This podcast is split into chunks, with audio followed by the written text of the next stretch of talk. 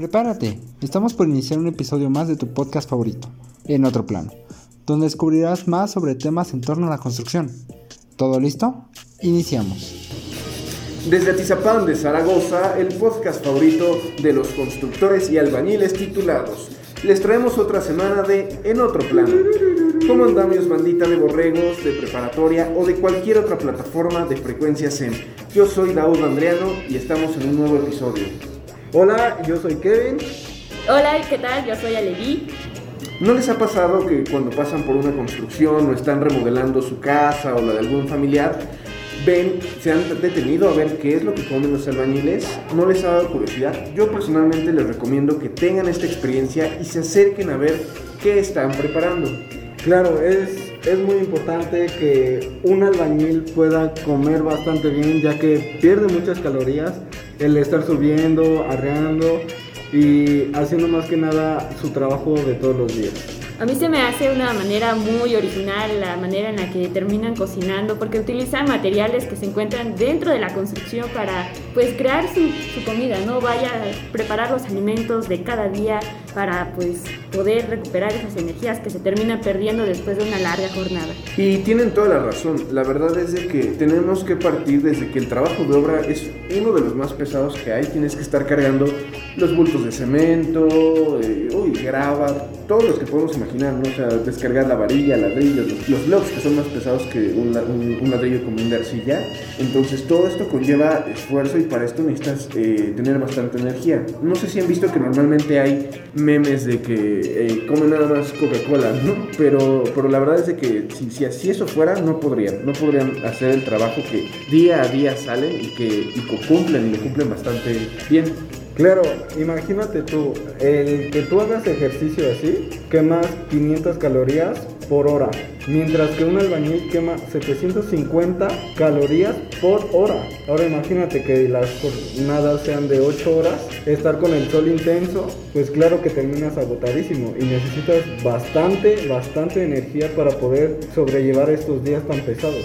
Pues la verdad es que es todo un enigma cómo es que han estado sobreviviendo estas personas. Yo veo a las personas que se encargan de trabajar en este aspecto de la albañilería y me doy cuenta que, vaya, sea, están más en forma que, que yo, estaría en, otras ocasiones y eso que a veces hago ejercicio. Pero, vaya, cargar ese bulto de cemento no es nada fácil. ¿O tú qué piensas aquí, Daud? Eh, pues justamente hace poco tuvimos una práctica de laboratorio, no sé si se acuerdan que estuvimos cargando la grava. ¿Y qué, qué cargamos? No me acuerdo, fue, no era ni medio costal de grava y aún así nos costó un montón. Estuvimos trabajando yo creo que unas tres horas y aún así al otro día me dolían los hombros, la espalda. No, no, se me, se me iban a caer los brazos. Eh, justamente parte de son tantas calorías, yo no sabía el dato, qué bueno que me lo dices, es, es, es, es en serio demasiado y por lo mismo entiendo que por eso su dieta no es la normal de 2000 calorías, por eso realmente yo sí entiendo que consuman eh, mayor cantidad de carne porque necesitan las proteínas para los músculos, mayor cantidad de carbohidratos que es tortilla, que es pan, que es arroz, porque los carbohidratos son una fuente muy, muy importante de, de- de energía y como parte de esto pues yo creo que entonces su dieta sí viene siendo más de las 2000 calorías, pero son calorías que en los mismos días eh, se las terminan gastando. Y, y ya que estamos sobre esto, les quería contar, no sé si vieron hace poco, no era un TikTok o en Instagram, una chica que se fue a una obra a ver cómo comían, no sé si supieron, lo vieron. Sí, sí, sí, sí. Sí, yo también lo vi. Eh, yo la verdad yo lo vi y como mencionas, el ingenio que tienen para poder cocinar, eh, en el video podemos ver uno que ya es clásico, que ya es conocido y que ya platicamos antes del podcast, que es el usar la tapa de metal de algunos tambos para calentarlo sobre el fuego y ahí ya hay calentar, no sé, las tortillas, ¿no? Otras cosas. Y, y pues creo que es, o sea, para mí personalmente, yo que no he visto tanto de obra, eso fue lo que me sorprendió, ¿no? El de las tapas y, y no sé, una que otra herramienta, varillas a lo mejor para hacer como un tipo de parrilla o, o los tabiques, ¿no? ¿Sabes también algo súper interesante? Es de que también utilizan parte de la física. ¿Por qué? Porque cuando hierven el agua, eh, cortan los plásticos de coca, de Coca-Cola, los parten y ahí echan el agua. Y aunque sabemos que el plástico a altas temperaturas empieza a derretir, con, con ayuda del agua, eso no sucede. Y es un grandioso invento, ¿sabes? La verdad es que no, no, no lo sabía, ¿eh? o sea, entre todas las cosas que me están sorprendiendo ahorita, ese, lo estoy tratando de imaginar ahorita mismo cómo se vería una mitad de botella de Coca-Cola eh, sobre fuego hirviendo agua. Pues sí, supongo que el agua es lo que impide que se derrita, pero Dios mío, hay que dejar que el agua, que el agua hierva, o sea, eso es, eso es bastante impresionante. Estoy choqueada literalmente, o sea, para quienes no me estén, no nos estén viendo por aquí, yo literalmente estoy con una cara de procesando toda la información que me están compartiendo por aquí, porque yo igual en algún momento he llegado a ver que hasta llegan a utilizar, no sé, que la pala para poder calentar su comida o utilizar otro tipo de herramientas, que dices, vaya, no sé qué tan higiénico sea comer cerca de, pues, de un material donde antes utilizaste para poner cemento, poner concreto o algo similar, entonces, no sé, particularmente no me daría tanta confianza comer ahí. Eh, lo que mencionas tienes hasta cierto punto de razón y es algo que yo pensaba ahorita que mencionaba Kevin lo de la botella. Eh, al final del día creo que el plástico, hasta donde yo recuerdo, sí libera químicos que pueden llegar a ser tóxicos en presencia del calor. Y, y ahí hablamos otra cosa que sí, es el resultado del ingenio. Creo que me comentas que has visto palas, ¿no? Que usan las palas para calentar sobre el metal. O sea, es algo bastante ingenioso y, y creo que aquí sale a relucir algo más mexicano y a lo mejor es un poco más delicado, pero es que la situación que existe en México es lo que ha llevado a los mexicanos a tener que ser ingeniosos. La verdad es de que en nuestro país se vive, un- se vive una vida bastante dura y eso es lo que orilla a estas personas a tener que estarse ingeniándose, ingeniándoselas todos los días y en todas las cosas. Y yo creo que en el fondo ellos saben que pues a lo mejor no es lo mejor, pero es, creo que es parte del trabajo, de su forma de ser, de, de la verdad rifársela por el equipo. Claro, hacen un trabajo monumental y la verdad el probar esta experiencia es algo único porque la comunidad, el ambiente que se vive ahí es de armonía, es de... estás con tu familia. ¿Por qué? Porque cada uno trae, se ponen de acuerdo y que yo traigo el arroz, que yo traigo para hacer carne, bistec y, ahí mismo se hacen sus parrillas, como dijiste hace rato y creo que es súper, súper cool que se manejen estos ambientes porque estás más de 8 horas con, con estas personas y la verdad sí son muchas horas, o sea, más que las que estamos aquí en la escuela. Y, y no solo cualquier tipo de horas, sino que aparte abajo del sol, cargando y subiendo y mil cosas más. Los riesgos de a veces estar en las alturas. Muchas veces, ni- a veces están en edificios tan altos que no les da tiempo ni siquiera de bajar para la cocina de abajo y están ahí arriba ah, haciendo todo esto. Pues definitivamente, no muchas veces eh, en las, las comidas que se terminan generando en ese involucra proteína, como van ustedes comentando de que pues hay un poquito de carne por aquí. Eh, en ocasiones pues podemos ver que pues hay más o cositas como el chicharrón o cositas que no se te echan a perder tan fácil. Por esto mismo, ¿no? Porque debes de preparar comida que sea fácil, en primero rápido, económico y sobre todo pues accesible a como tú estás trabajando, ¿no? Tampoco es como, me va a dar tiempo de irme a lavar las manos, de irme a quitar el cemento que todavía tengo aquí. Entonces hay que pensar como en todas estos tipos de situaciones que terminan viviendo estas personas, ¿no? Y de hecho, ahorita que lo mencionas y estoy reflexionando sobre esto mientras platicamos, es que he visto, no sé si recuerdan que en algunas visitas de obra, eh, las empresas les ponen sus propios comedores a los trabajadores y creo que eso está bien, creo que es parte de ser una, empresa constructora responsable, porque al final del día, como empresa te conviene que tus trabajadores estén bien nutridos, que estén al 100, que lo estén dando el todo y que reciban. Y la verdad es de que siendo una empresa siempre hay la forma de hacer. Y lo, he lo hemos visto en algunas empresas que lo hacen, pero yo creo que falta más que las constructoras pequeñas lo implementen. Sé que obviamente están los limitantes de costos y esto, pero debería de ser parte del trabajo el poder garantizarles que van a poder desempeñar bien su trabajo. Así como se te requiere que les brindes las herramientas necesarias, creo que en unas jornadas tan pesadas, creo que debería ser parte de las cosas necesarias que le debes de brindar. Claro que sí, es una parte fundamental porque justamente a los trabajadores le, le pagan por las horas que está ahí, las horas que trabaja y claro que si eres un trabajador que no rinde, pues claro que va a haber un déficit y si no estás cumpliendo con el programa de obra, para afuera, ¿sabes? Entonces creo que sí es importante que las empresas puedan llegar a hacer comedores, tal vez no unos comedores tan de lujo o algo así, pero que sí se puedan llegar a ser pequeños comedores o asadores mínimo para que ellos puedan pues poder disfrutar sus alimentos. No sé, yo acabo de estar pensando en una idea, no sé qué tan alocada sea, pero tal, tal vez en cierta parte también el gobierno debería estar otorgando como ya fuera de las empresas pequeñas, medianas, grandes, eh, también debería de estarle brindando la oportunidad a pues estos trabajadores informales que se encuentran, que también no saben muy bien cómo llevar una dieta o tener al menos un acceso un poquito más, más flexible a, costos, a tiempos, porque pues lo hemos visto, ¿no? Bueno, al menos yo desde mi punto de vista, yo tengo ahí un conocido, un albañil, mi cuate, mi, mi compa, mi, mi, buen compañito, que ahí lo veo, eh, pues luego me cuenta que pues generalmente su dieta está más enfocada a cereales como frijoles, maíz, todo lo demás. Y pues te das cuenta que en realidad no va a rendir de esa manera, ¿no? Y pues me comparte a mí que a él le gustaría que cerca y pues existiera un poquito más de accesibilidad a este tipo de información para que pudiera informarse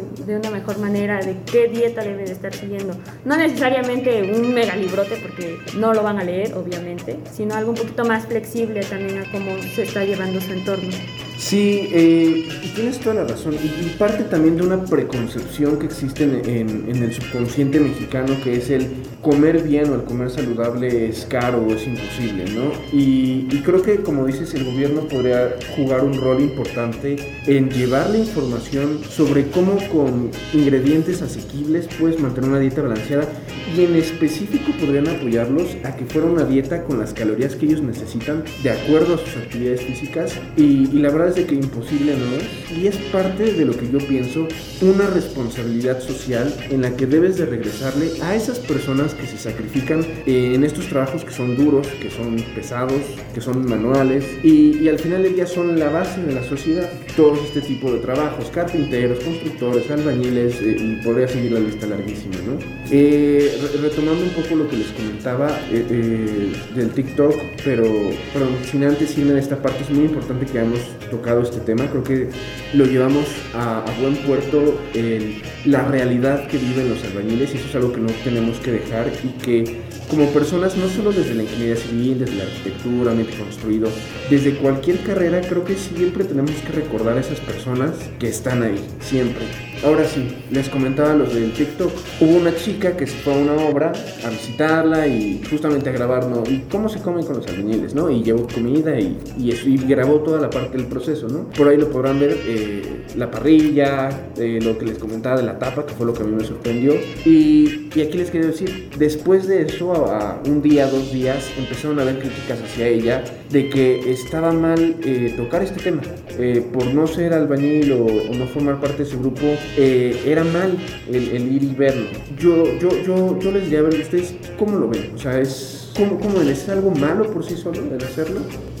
Yo creo que no, porque justamente lo que hizo ella es visibilizar un problema que justamente lo estamos retomando sobre la nutrición y sobre, ¿te imaginas? O sea, ¿te imaginas un México donde los albañiles tengan un, un plan nutricional y todo eso? Tendríamos albañiles modelo.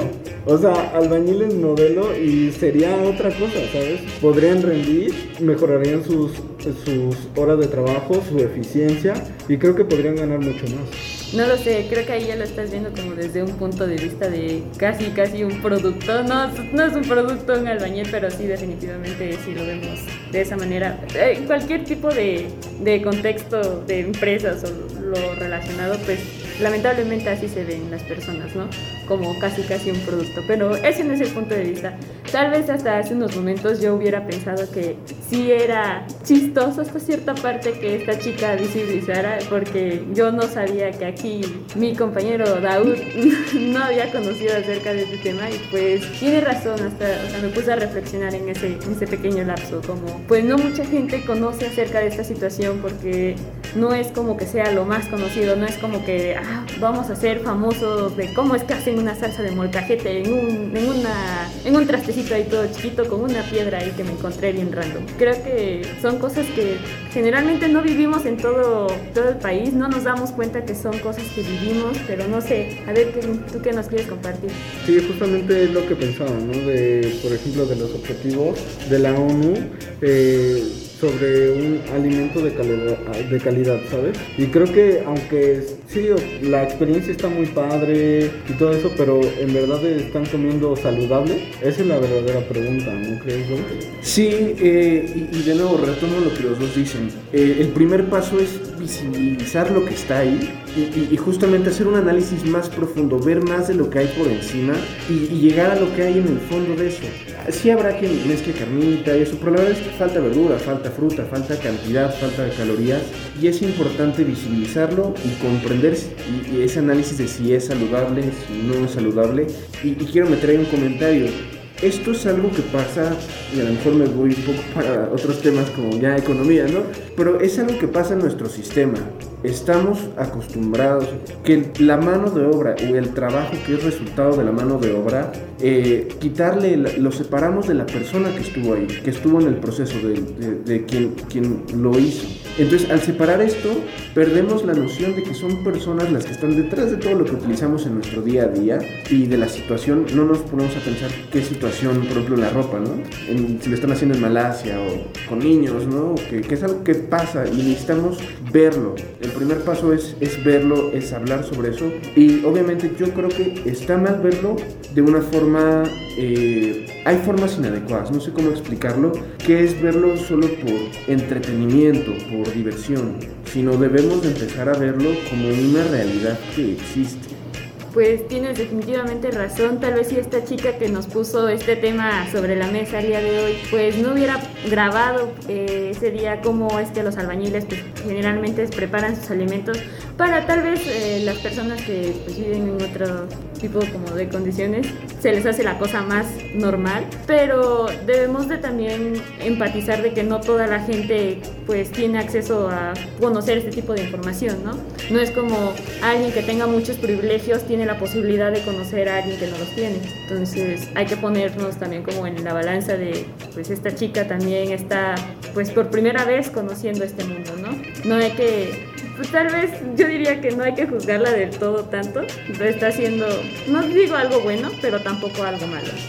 Eh, sí, no, no, perdón, a lo mejor ahí se pudo malentender, pero no, o sea, la chica no, hizo nada malo. Sí hay gente que lo ve a propósito, sí hay gente que va a la obra y dice, ay, quiero ver, ¿no? Como si fuera un museo. Y, es, y esa visión es la que es incorrecta. El ver por aprender, que fue lo que hizo esta chica, eso es algo que respeto bastante. Claro, y también hay que tomar en cuenta el contexto, el contexto de ellos, qué es lo que pueden traer de comer, ¿sabes?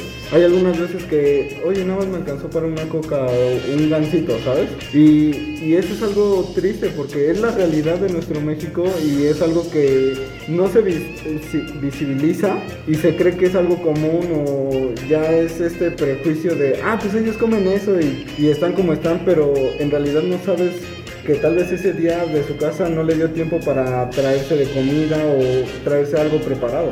Como mencionan, y, lo podemos aplicar creo que para cerrar a, toda a muchas problemáticas que hay, es de que el hecho de que pasa muchas veces no significa que sea algo correcto o algo bueno. Y creo que eso es lo que nos tenemos que llevar. No podemos ser insensibles con las cosas que suceden enfrente de nosotros.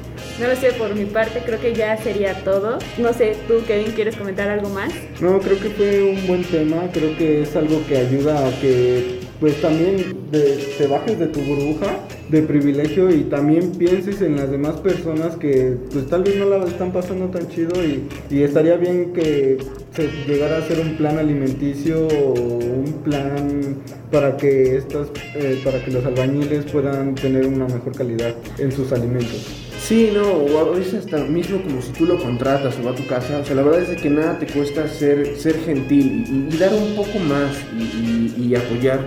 Yo personalmente estoy muy satisfecho con este episodio. Tocamos un tema que no, espera, no, no, no, lo esperaba que lo abordáramos de esta manera, fue algo que salió durante el proceso, pero es algo de lo que estoy muy orgulloso de que lo hayan podido analizar. La verdad es que sí, muchas gracias por estar escuchando este bloque. No se vayan porque continuamos con el siguiente bloque ¿Te gusta aprender? Aquí va la recomendación semanal. Estamos de regreso aquí en tu podcast favorito, en otro plano, hablando de, las, de los mejores temas relacionados en ambiente construido. El día de hoy traemos la noticia de la semana, ¿por qué no?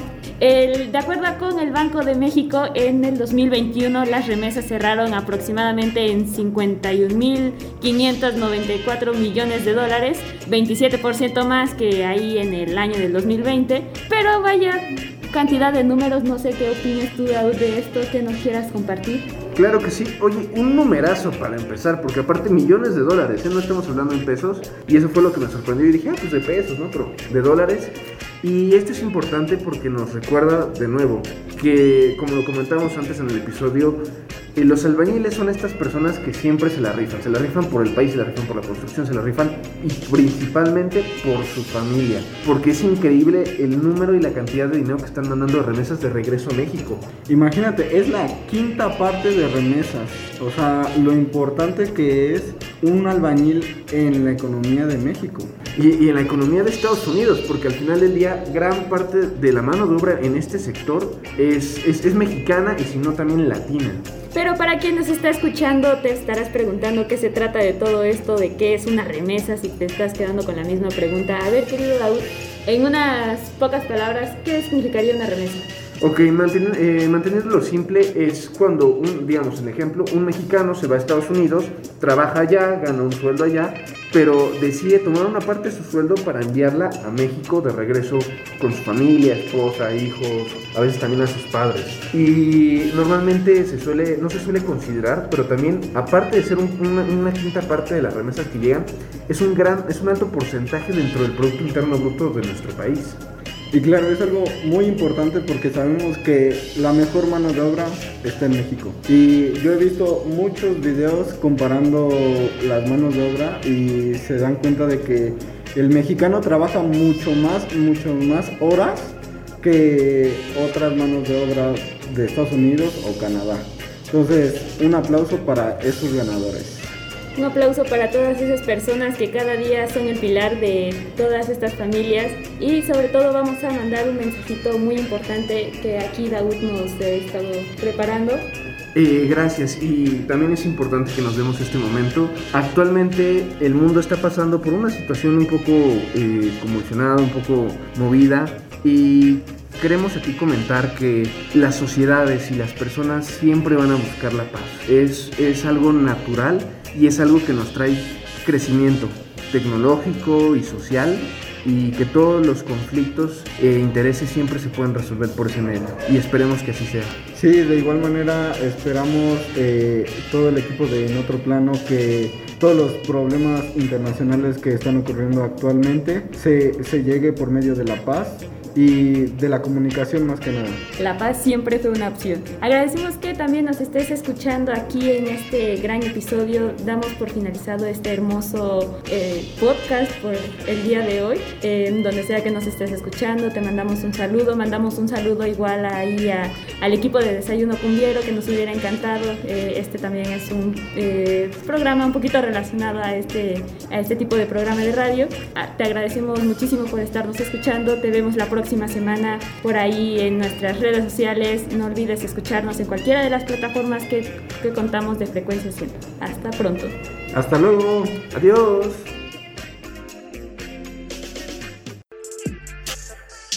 Esto fue En Otro Plano. Escúchalo en exclusiva por Frecuencia SEM y plataformas digitales. No te pierdas nuestros próximos episodios y recuerda que puedes seguirnos en nuestras redes sociales. Nos encuentras en Facebook e Instagram como arroba en otro plano guion.